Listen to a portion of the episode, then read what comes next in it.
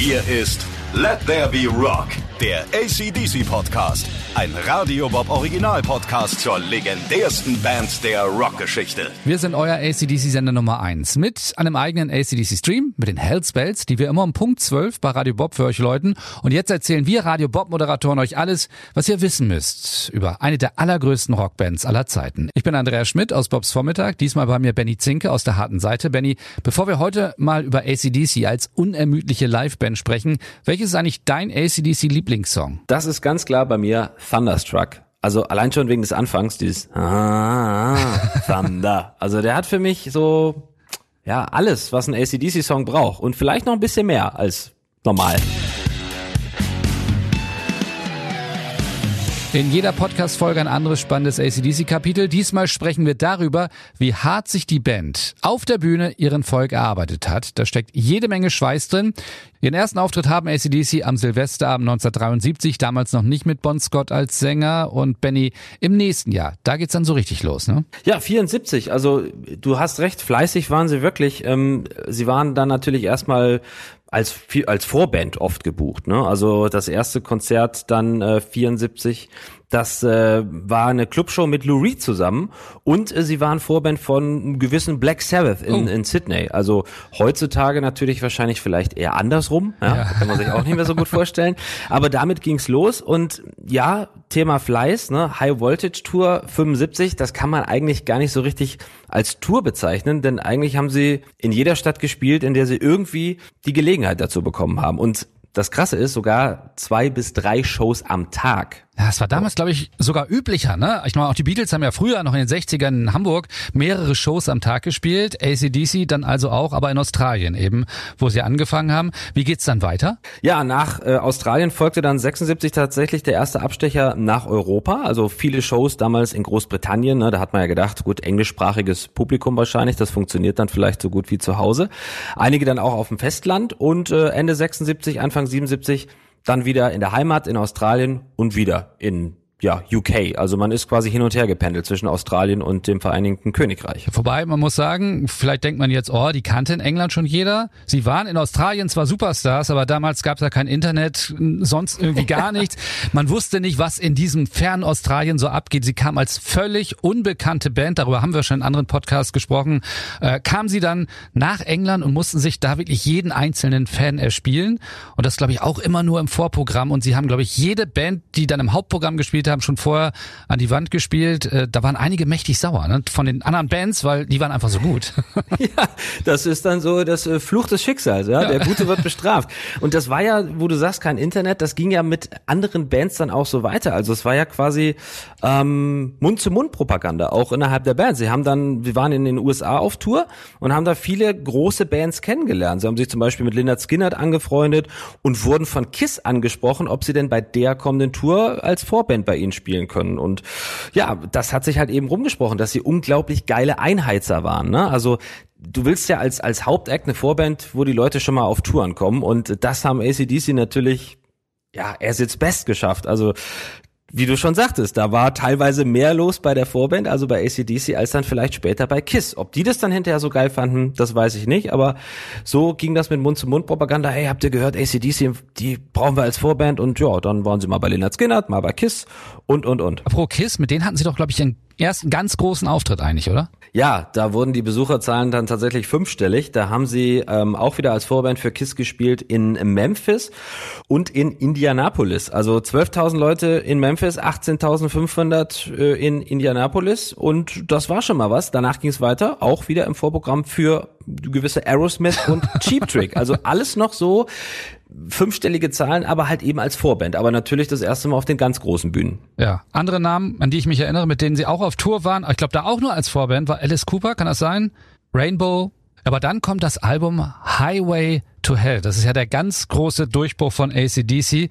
Was geht dann konzerttechnisch ab? Ja, der ganz große Durchbruch. Also das Album wissen wir ja sehr erfolgreich, aber so richtig gezündet hat es in den Vorverkaufszahlen irgendwie noch nicht. Also sie sind dann auf Tour gegangen in den USA.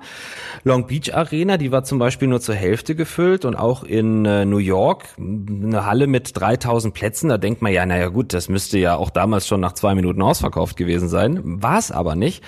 Aber sie haben weiter gemacht. Ja, was blieb ihnen anderes übrig? Entweder aufhören oder wir ziehen es durch und sie waren halt fleißig. Dann sind sie ähm, vier Tage nach der US-Tour wieder zurück nach England, haben da noch 13 Konzerte gespielt und hatten damals auch ein gewisse Def Leppard im Vorprogramm. Also da waren sie dann selber mal der Hauptakt, aber es hat noch nicht so gezündet. Also wenn wir heutzutage an ACDC-Konzerte denken, ja, wenn sie jetzt mal wieder auf Tour gehen sollten, da rechnen wir mit nach zwei Sekunden ist alles ausverkauft. Das war eben 79, 80 noch nicht so der Fall. Genau, sie haben, sind aber viel getourt, das kann man nicht sagen. Also sie sind wirklich ohne Ende unterwegs gewesen. Genau, dann waren sie wieder in Europa, also sind ja eigentlich nur hin und her geflogen. Also wenn sie nicht auf Bühnen waren, dann waren sie im Flugzeug. 29 Konzerte zum Beispiel in Europa, 16 davon allein mit Judas Priest bei uns in Deutschland. Ähm, dann wieder UK, Zusatztournee mit fünf weiteren Auftritten. Und da muss man sich mal überlegen, ähm, neun Monate ununterbrochen auf Tour. Boah. Das ist natürlich schon mal ein Wort, ne? Also pff, das, äh, ja. Und wir haben auch haben viele Radio Bob-Hörer, die ihn, die, die damals äh, ACDC gesehen haben in Deutschland, weil die erzählen immer noch von diesen grandiosen Auftritten mit Bon Scott. Daran erinnere ich mich. Wir haben einige, die uns davon schon erzählt haben. Leider ist der dann irgendwann gestorben. Jetzt hätte man denken können, ja, damit ist es dann ja auch erstmal vorbei. Wir wissen, es war nicht so. Irgendwann kommt Brian Johnson mit ins Spiel. Genau. In Belgien und den Niederlanden. Da haben sie ein paar Release-Shows gespielt und da war dann auch der erste Live-Auftritt mit Brian Johnson am 29. Juni 1980 in Belgien. Ja, und nach dem ähm, Belgien-Konzert ging es dann natürlich auf, ja, heutzutage würde man sagen, große Promotion-Tour, ne? Neues Album Back in Black und neuer Sänger. Damit ging es dann nach äh, Amerika. Da haben sie dann von August bis Oktober 80 gespielt, eben mit Brian Johnson und ja, man kann sagen, da wurden die Hallen ein bisschen größer. Da wurden sie auch voller und das ist ja so wie damals, als man gesagt hat, naja, mit Brian Johnson kam erst der Erfolg. Hm, kann man jetzt so deuten. Anhand der Zuschauerzahlen war es auf jeden Fall so. Die Touren wurden größer, dann waren auch schon mal 30.000 Zuschauer in Sydney in der Heimat. Also da ging es nach vorne mit der Band. Aber dann geht's trotzdem nochmal bergab. Wir hatten das im letzten Podcast ja, dass dann so eine Delle kommt in der Erfolgsgeschichte von ACDC und das hat sich dann auch aufs Touren übertragen, oder? Ich glaube sogar, dass es die einzige Tour war, die sie dann abgesagt haben. Das muss man sich mal vorstellen. Ne? Die großen ACDC sagen eine Tour ab. Man kann jetzt mal davon ausgehen, dass einfach die keiner so recht sehen wollte oder die Band enttäuscht war, dass sie halt doch wieder vor kleinerem Publikum spielen sollten. Da haben sie wirklich die Tour abgesagt, um sich, wie es damals hieß, ja, auf das Songwriting für ein neues Album zu konzentrieren.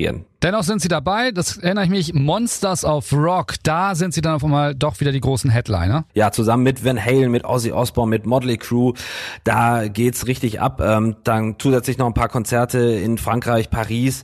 Aber da muss man auch sagen, ja, 12 von 18.000 Tickets wurden dort verkauft. Jetzt kann man sagen, ja gut, 12.000 Leute wollen dich sehen. Ne? Wir reden ja hier auch über die 80er Jahre. Aber ähm, es war halt irgendwie noch nicht so das, was man heute im Kopf hat. Also ich, wir kommen ja später vielleicht noch auf unsere eigenen Erfahrungen mit ACDC-Konzerten und ähm, da habe ich immer nur dieses Konzert in, in, in Rio im, im Auge oder im Ohr, wo einfach 70, 80.000 Menschen vor der Bühne stehen. Und damals war es halt eben noch ein bisschen kleiner alles. Ja, vor allem Monsters of Rock, das gibt's ja später auch nochmal, 1991. Und das ist für mich so eine unglaubliche Zahl. Monsters of Rock mit ACDC in Moskau und 1,6 Millionen Menschen pilgern dahin. Ich habe übrigens gedacht, das wäre das allergrößte Konzert der Welt gewesen. Mhm. Ist, ist es nicht, oder? Nee, Nein? Ich, nee. Rod Stewart hat man Rio de Janeiro vor 3,5 Millionen Menschen gespielt. Also ACDC können das irgendwann nochmal schlagen, wenn sie wollen. ja, gut, äh, dann äh, ja, das wird schwierig, vor allen Dingen, wenn du da in der letzten Reihe stehst. Also ich meine, bist du dann 4,8 Kilometer auch von der Bühne entfernt? Ich meine, heutzutage gibt's wahrscheinlich Videoübertragungen. Weiß jetzt nicht, ob das 91 schon der Fall war. Ja, bei, es bei, gibt da, gab's da ja? auch schon Bildschirme, ja? Ah, okay, weil da hast du ja sonst gar nichts von, wenn du jetzt da so fünf Minuten vor Konzert erscheinst, dann ist ja sehr früh Schluss, glaube ich, dann. Also heftig, aber naja, wie gesagt, man kann ja auch als ACDC noch Ziele haben. Ich meine, ich habe mal die Rolling Stones gesehen ähm, in Hannover vor irgendwie 100.000 Leuten. Ich war ziemlich weit hinten. Ich muss auch sagen, das fand ich eher traurig. Traurige Veranstaltung. Mick Jagger war so verdammt klein und ja, und dann, dann gab es da so komische ähm, Ferngläser zu kaufen und zwar welche, die so einen Spiegel drin hatten. Die gingen nach oben weg, sodass du über den Leuten mit diesem Fernglas gucken kannst. Das haben die sich alle noch irgendwie für 20, 30 Mark gekauft, um irgendwie Mick Jagger noch größer zu sehen. Also ich fand es eher traurig. Hinten war auch ziemliches Gemurre. Also von daher so Riesenkonzerte würde ich dann doch nicht so gern haben. Wobei bei ACDC, naja, da würde ich Ja, aber wo wir gerade schon, wo wir gerade schon drüber sprechen, Andreas. Ich meine, du hast vorhin gesagt, ähm, es haben viele Hörer schon ACDC in den 80ern live erlebt. Ähm, wir können ja mal verraten, uns beiden ist es bisher vergönnt geblieben, äh, ACDC live zu erleben. Ich habe keine Tickets bekommen. Äh, ich habe mich mal für Hannover äh, auf Karten beworben und ähm, du warst nah dran, aber das nur durch Zufall, ne? Ja, ich habe damals in Hannover gewohnt, fast in der Nähe des Stadions. Ich glaube, da hatten damals noch Niedersachsen-Stadion und ich hatte das, ich weiß nicht, an dem Tag gar nicht mehr auf dem Schirm, dass ACDC da spielen und gehe mit meinem Hund damals spazieren, mit Buddy. Und wir laufen da so lang und auf einmal sehe ich auf diesen ganzen Rasenflächen überall Menschen, alles voller ACDC-Jacken und ACDC ACDC-Flaggen und alles Mögliche. Was ist denn hier los? Was ist hier los? Und dann, ja klar, ACDC-Konzert, ich habe es vergessen. Und dann wollte ich erst noch umdrehen mit dem Hund, weil ich dachte, viel zu voll. Und dann kamen die mir schon entgegen, haben mir ein Bier in die Hand gedrückt, haben gesagt, Mensch, was machst du denn hier toll? Weil ich war irgendwie der Einzige, der sich mit Hund da noch hingetraut hat, weil es so voll war. Ja, und dann habe ich einen sehr, sehr lustigen Nachmittag verlebt, bis dann leider das Konzert losgegangen ist, weil die durften rein, ich nicht. Aber gut, ah. es hat trotzdem Spaß gemacht. ACDC-Fans sind einfach, ja, coole Leute. Es bringt einfach Spaß. Es ist halt Rock und das ist halt so ein bisschen wie Wacken die Leute, die sind einfach friedlich, die haben Spaß dra äh, dran und sie wollen einfach nur feiern und gute Musik erleben. Wir waren ein bisschen abgeschweift, ne? Wir waren ja eigentlich noch in den 80ern.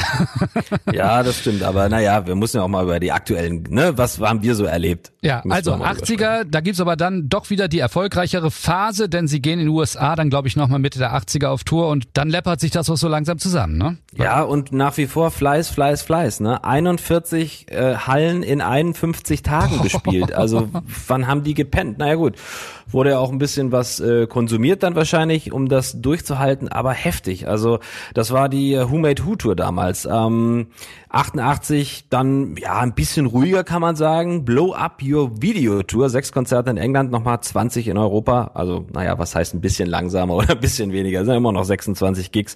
Das sind dann die 80er, 90er und dann kommt das neue Jahrtausend und auch da sind sie natürlich sehr fleißig. Ja, erstmal haben sie einen überraschenden Auftritt bei einem Rolling Stones Konzert hingelegt. Also Malcolm Angus kam für die Zugabe Rock Me Baby auf die Bühne und haben zusammen mit den Stones gespielt und dann gab's noch drei gemeinsame Open-Air-Shows in Deutschland. Da erinnere ich mich auch noch so dunkel dran. Also 2003 klingt jetzt nicht so lange her, ne? sind mittlerweile auch äh, 17 Jahre.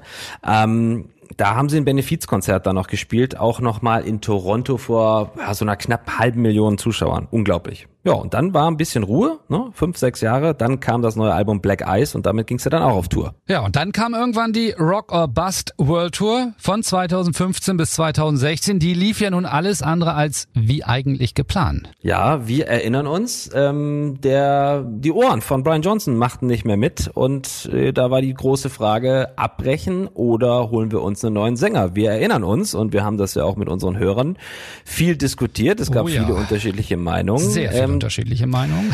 es war auf einmal Axel Rose am Mikrofon bei ACDC. Was ja, hast du damals gedacht? Ich meine, ganz ehrlich, als du das das erste Mal gehört hast? Als ich noch nicht gehört habe, wie Axel bei ACDC singt, habe ich gedacht, das ist ein, erstmal habe ich gedacht, ist heute der 1. April. Also ja, erstmal genau. habe ich wirklich gedacht, das ist ein Scherz. Also ich habe eigentlich gedacht, das ist so eine Ente, weißt du, wir sind ja auch dazu verpflichtet, mehrere Quellen zu checken, ob das jetzt wirklich stimmt. Und als dann äh, viele davon berichtet haben, habe ich gedacht, okay, muss wohl stimmen. Und ähm, dann habe ich natürlich wie viele andere auch gewartet, bis es so den ersten Mitschnitt gab von einem Konzert mit Axel. Und da muss ich sagen, äh, ich fand's nicht so, ich fand's nicht so geil. Also es ich finde, da hätte man, ich, ich war überrascht. Ich hatte, ja? ich hätte das mir vorher nie vorstellen können, dass der irgendwie diese, diese Songs dann so performt. Also ich finde, er hat sie dann sehr gut performt. Muss dazu sagen, Axel Rose hat sich ja auch ein bisschen zum Positiven verändert. Früher ist er bei allen Konzerten zu spät gekommen, hat randaliert, hat irgendwas gemacht. Das wäre ja gar nichts gewesen für Angus Young, der sehr, sehr darauf geachtet haben. Überhaupt ACDC haben sehr darauf geachtet, immer pünktlich zu sein, dass immer alles läuft, dass alles gut vorbereitet ist. Und er hat sich voll dran gehalten, war immer rechtzeitig da, hat da keinen Stress gemacht. Und ich ja, doch, das war schon ganz gut. Ich, also ich würde ihn nicht gerne auf einer neuen Platte irgendwie hören, aber, aber so äh, in, in der Band nicht schlecht. Die, die Rock or Bust World Tour, also erst mit Brian Johnson, dann Axel Rose, war die vorerst letzte Tour. Was glaubst du, wie viele Touren kommen noch? Meine Theorie ist ganz klar, es gibt jetzt noch eine Tour, die wird nochmal groß, die wird nochmal gigantisch, die geht um die ganze Welt und ich glaube, das war's dann. Also man soll nie, nie sagen, aber mein Gefühl sagt mir, das ist jetzt die letzte Chance, um die Band nochmal live zu sehen. Das war Let There Be Rock, der ACDC Podcast. Ein Radio Bob Original Podcast zur legendärsten Band der Rockgeschichte. Mehr davon jederzeit auf radiobob.de und in der MyBob App. Radio Bob, Deutschlands größtes Rockradio.